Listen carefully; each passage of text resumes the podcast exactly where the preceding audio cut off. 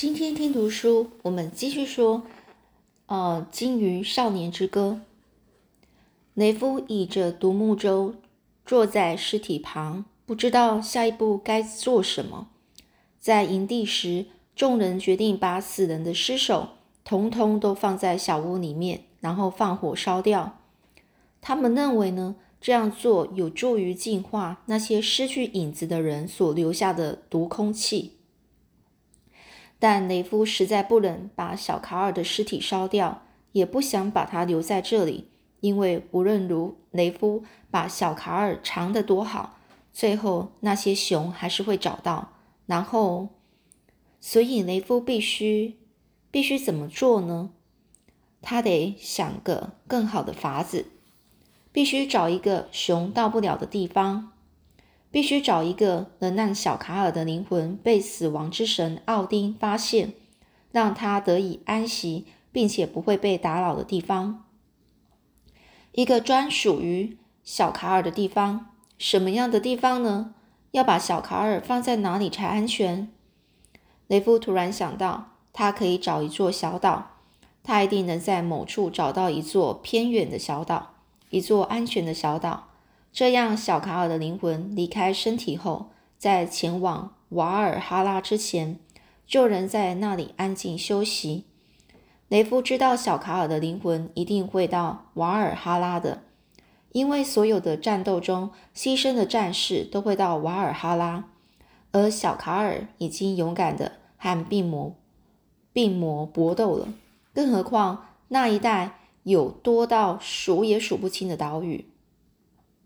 根据传闻以及老卡尔的说法，连他们西边那块广阔的陆地本身也是一座巨大岛屿。虽然它的面积大到人们花上一个星期都走不完，虽然它的长度无法测量，但它仍是一座岛屿。可是这座岛太大了，它本身就是一块陆地，上面有熊、狼、狮子、老虎等动物。这些动物会悄悄的、缓缓的在树林间穿梭，最后就会找到小卡尔的尸体。如果能找到一座小岛就好了，一座远离海岸的小岛，一座远到让熊和狼都懒得游过去的小岛，一座专属于小卡尔的岛。有了目标后，雷夫感觉自己更有力气了，于是他便把那那捆补给品以及那些。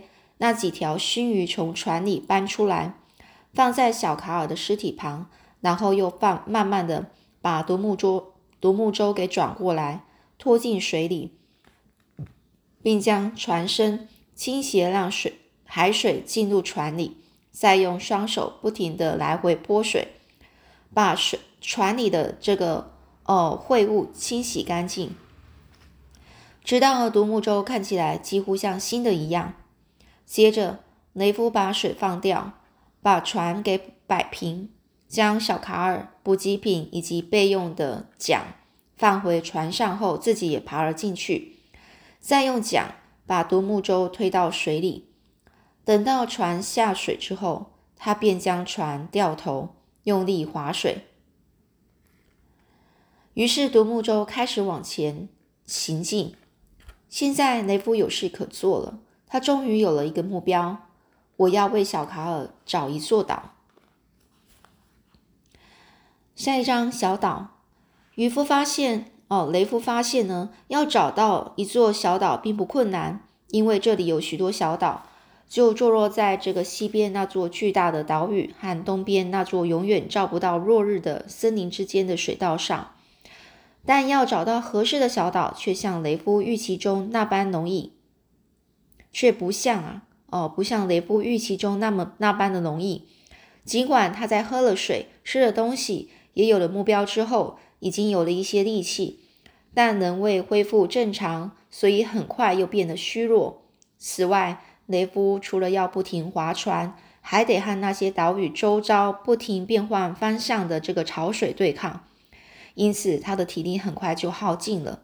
最后，雷夫甚至感觉他的双臂就要脱离他的身体，腰也直不起来。当雷夫再也划不动时，便往后一靠，让自己休息一下，任由潮水带着他们前进。他知道现在船的灵魂已经和小卡尔以及他的灵魂合而为一了。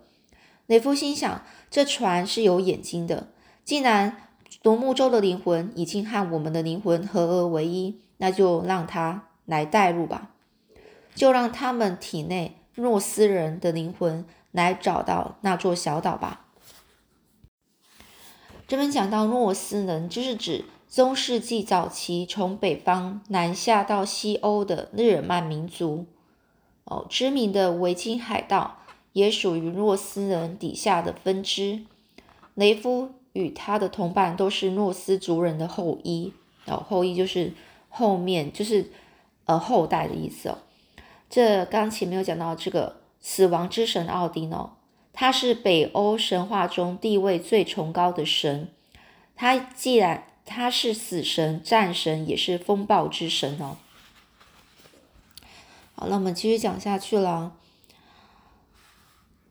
他知道哦，他们就让他们体内的穆斯能的灵魂去找到那座小岛吧。此刻，阳光照在雷夫雷夫的这个背脊和肩膀上。他呢就倚着船尾，哦，靠着船尾，闭上眼睛，让自己在温暖的阳光以及滔滔水声中小憩片刻，让思绪慢下来，让头脑休息，让自己得以从疾病中复原，敞开心灵，享受当下。他已经好几天都没有好好聆听周遭的声音了。雷夫听到渡鸦不停地叫着，声音低沉，仿佛在诉说。雷夫和独木舟以及那些灵魂的故事，渡鸦和乌鸦总是相伴随相随哦，相伴相随。但是乌鸦的啼声喧闹刺耳，仿佛要把空气划破般，而且总带着一股怒气。不过偶尔也具有警告的意味。松鸦的叫声粗嘎短促，仿佛在咒骂着谁。红，嗯，红松鼠的叫声永无止歇，听起来永远像在大惊小怪。独木舟一路随着潮水前进，森林与大海的声音从四面八方涌来，在雷夫周遭盘旋缭绕，汇聚成一种饱满的乐音，滋养他的心灵。海中螃蟹发出的咔嗒声，以及远处鲸鱼传来的青楼呜咽声。哦，呜咽就是很像哭泣的声音哦，则有如一首舞曲，一波波的越来越响亮。雷夫只要闭上眼睛，就可以沉浸在这壮丽的声响中。但忽然间，独木舟好像撞到了什么，慢慢停了下来。雷夫睁开眼睛，发现那些声音又变成了一个音符，一声声啼叫，不再有节奏可言。而他的独木舟正停在一座小岛边，这是一座完美的小岛，它的面积很小，坐落在大水道的中央，而且形状浑圆，有许多松鸦、乌鸦和渡鸦栖息在岛上的大树上，而且这些乌鸦们全部都在呱呱啼叫，抱怨着高处的一座鹰巢哦，老鹰的巢穴。这座鹰巢呢，位于一株雄伟的。雪松枝芽间，哦，雪松松树里面呢，住着几只身形巨大、有如秃子般的白头老鹰。尽管这些老鹰除了鱼类和腐肉腐肉之外，几乎什么都不吃，但大多数鸟儿还是很讨厌它们。渡鸦和乌鸦甚至经常在老鹰飞行时加以攻击，企图把它们的眼睛啄出来。老卡尔曾说过，这些小鸟之所以会这么做，是出自嫉妒，因为它们的体型太小，无法像老鹰那般飞到高空翱翔。雷夫心想，在这座完美的小岛上，小卡尔的灵魂绝对不会孤单，而且这座小岛和附近的陆地相距甚远，熊和狼绝不会花费时间与力气游到这儿来。雷夫爬上沿岸后，便将独木舟也拖到岸上，然后轻轻将小卡尔的尸体抬出来，抱到树林树林里找一处潮水淹不到的地方。雷夫先在一棵高大的雪松树下取了一些松针铺在地上，做成一张柔软的垫子，才小心翼翼地放下小卡尔。之后，雷夫又把更多松针堆在小卡尔的身躯、身躯四周哦，就是他身体的四周，做成了像一张、像一张床，像一个温软而柔软的摇篮。接着，雷夫再度走回独木舟那儿，拿了剩下的一半熏鱼，放在小卡尔旁边，好让小卡尔的灵魂在前往瓦哈瓦尔哈拉的路上有东西可吃。然后雷夫又把一条毯子盖在小卡尔身上。那一整天，雷夫到处搜寻又扁又圆的石块，将这些石块放在小卡尔的身上和四周，为小卡尔造了一座庇护所。完工后，雷夫又来回海边多趟的收集其他石块，再小心翼翼、费尽心思地在小卡尔的坟上砌了一个，哦，砌上了一个。几乎像雷夫那般高的圆锥形石堆。雷夫知道这个石堆将成为这个地方的永久标记，标示一位伟大的少年战士的长眠之地。小卡尔曾经英勇的和那些失去影子的男人所留下的有毒空气搏斗，赢得了进入瓦尔哈拉的权利。在这个地方，小卡尔的圆锥形石堆将永存不朽，永永远远。完工后，雷夫已经精疲力尽，身子才刚靠在石堆上休息，不一会儿就沉沉睡去，直到隔天阳光照在他脸上时才醒来。这时，雷夫忽然突然呢就想到，接下来他该为自己做点什么了。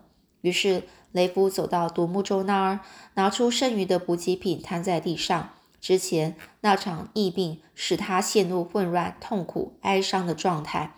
后来，他又因为小卡尔的死亡而深感悲痛，因此并没有考虑到现实的层面。雷夫一直以为自己要死了，而且已经做好死亡的心理准备，但他并没有做好活下来的准备。现在该是时候了。当初老卡尔并没有多少时间可以准备航行所需的物品，那段期间，营地里弥漫着有毒的空气，成员们相继染病。一个个犹如被某种无形武器砍杀、砍杀般的倒下，死亡来得如此突然，令人惊骇。然后惊骇就是又惊啊，很很惊讶，然后又害害害人的意思，不是害怕还是害人哦，是一个很一个马哦，一个害事的害，惊骇啊，就是害就是害怕，嗯，就是让人家恐惧的那些负责。照顾垂危患者的人，自己也很快的就染病而亡。他们一个个死得如此之快，以致老卡尔根本没时间把雷夫所需要的东西准备齐全。雷夫低头看着眼前他所拥有的物品，首先是一把手斧，那是老卡尔从前在船上使用的工具。此外，还有他挂在腰带上的一把匕匕首，刀柄是木头做的，锋刃已经磨损了。原本有人要把它丢弃，但老卡尔给了雷夫。雷夫从来没见过他的爸爸，因此有时不免会想念，就像他想念他那位从未谋面的妈妈一般。老卡尔告诉雷夫：“你没有父亲，得不到他送你的匕首，所以我把这匕首就给你了。这匕首是一种，呃，刀子，是小小小短短的刀子。除了手斧和匕首外，他还有一只铜锅。”四个鱼钩插在一卷有凸纹的这个编织绳索上，一个用来呃叉鱼或海豹的四叉矛头哦，矛头是矛的那种样子，尖尖刺刺长长的，两条气味浓重的羊毛毯子，上面散发着从未洗过的羊毛气息，男人的体味、鱼腥味和海风咸味，以及一个小小的皮袋子。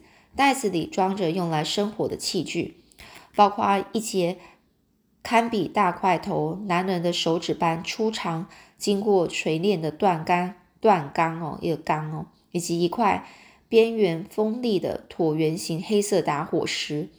此外，还有一件用来御寒的短风衣，那是用没洗过的羊毛织成的，因此织工紧密，羊毛上又有油脂，因。因此呢，是几乎不会透水的哦，就是水啊，没办法透进去袋子里面了。除了这件上衣呢，雷夫只有身上穿的这套衣服了，其中包括一件质地粗糙、破烂不堪的棉质长裤，以及一件帆布制的上衣。这套衣服由于经常浸泡在水海水中，料子已经变得又硬又不舒服，而且无法保温御寒。如今虽是初夏时节，哦，夏天啊，但秋冬将会相继降临。这些轻薄的衣服根本无法保暖，但这些衣服、工具和补给品便是雷夫仅有的一切了。不对，还漏了一样最重要的东西，他并不孤独啊。雷夫还有一艘独木舟以及他的精灵，他们会陪伴他的。他们呢，就是这些精灵呢，已经为小卡尔找到了这座完美的小岛，以后呢，也会助他一臂之力。想到这里，雷夫便站起身来，朝着独木舟走去。但他心中有某个部分其实并不想离开这座属于小卡尔的岛。雷夫停了脚步，但心中是其实有些纳闷啊。不明白自己为何想留下来，他还有事要做啊！雷夫心想，他要唱歌。突然间，雷夫的脑海浮现了这个想法：他应该唱一首向小卡尔致敬。于是，雷夫走回放补给品的地方，拿出这个装着打火石和锻钢的皮袋子。他之前在树林里时曾经看到，那圆锥形石堆后面有一棵已经腐烂的倒木。哦，倒下来的木哦，树木虽然它的树干又粗又湿，烧不起来，但雷夫知道那下面有他需要的东西。树干下的泥土非常柔软，雷夫挖呀挖呀，不一会儿就挖到了地松地松鼠留下的巢。他闻了一下，发现上面并没有新鲜松鼠尿的气味，可见最近没被使用过。将它挖了出来，再用手搓成球状。这巢是用松脆的干草、干草碎片和毛发组成的，质地非常蓬松，形状浑圆，中央还有一个小洞。尽管这个地松鼠巢的边缘略潮、略微潮湿，但由于它位于那棵枯木底下，并没有淋到雨水，因此中央能十分枯燥、枯燥、枯燥，适合用来生火。雷夫就把它塞进上衣里。又捡了些从树上掉下来的干细枯枝，直到数量足以升起一一小堆火为止。接着，雷夫在那圆锥形石堆旁清出了一小块圆形空地，把那些枯枝堆成金字塔的形状，但在塔侧留出一条可以通到柴柴堆中央的狭长细缝。哦，就他呢，用个枯堆呢。围成一个金字塔的形状，然后呢，中间呢，塔塔的侧面留出，呃，一条可以通到茶堆，就茶的中间中间的一个细缝，哦，那雷夫就跪坐在地上，从皮袋子里呢，就取出了断杆和打火石哦，那中间呢，就是。你堆出来的那个用枯枝堆出来，有点像三角形的样子，堆成三角形的金字塔的那种立体的形状。下面中间的部分呢，漏给它用出一个小缝隙，就让它可以就是有氧气哦。然后开始在往拿着那个杆啊跟打火石啊互相的打摩擦，就会起火。这样的事情呢，雷夫已经做了许多次了。之前他还在那些大船上时，得负责为船上的呃砖炉生火，因此他在还不太会走路的时候就已经学会这一切。那雷夫把松鼠巢放在地上，将手里握着那块断杆断杆啊，举在这个巢的这个正上方，灵巧的以打火石在上面画了一下。一开始呢是毫无动静。画第二下时，也只并蹦出了一粒火星子。到了第三下时，终于有一阵一小阵火星子掉进巢里。虽然其中多数掉在为师的巢壁上，一下子就冷掉了，但还是有几粒掉在中央的小洞里。一碰到那边的干草和毛发，就开始绽放火光。到后面，雷夫到底要怎么做呢？他怎么去准备他的要活下来的一些东西呢？他的目标又是什么呢？我们下次再继续说喽。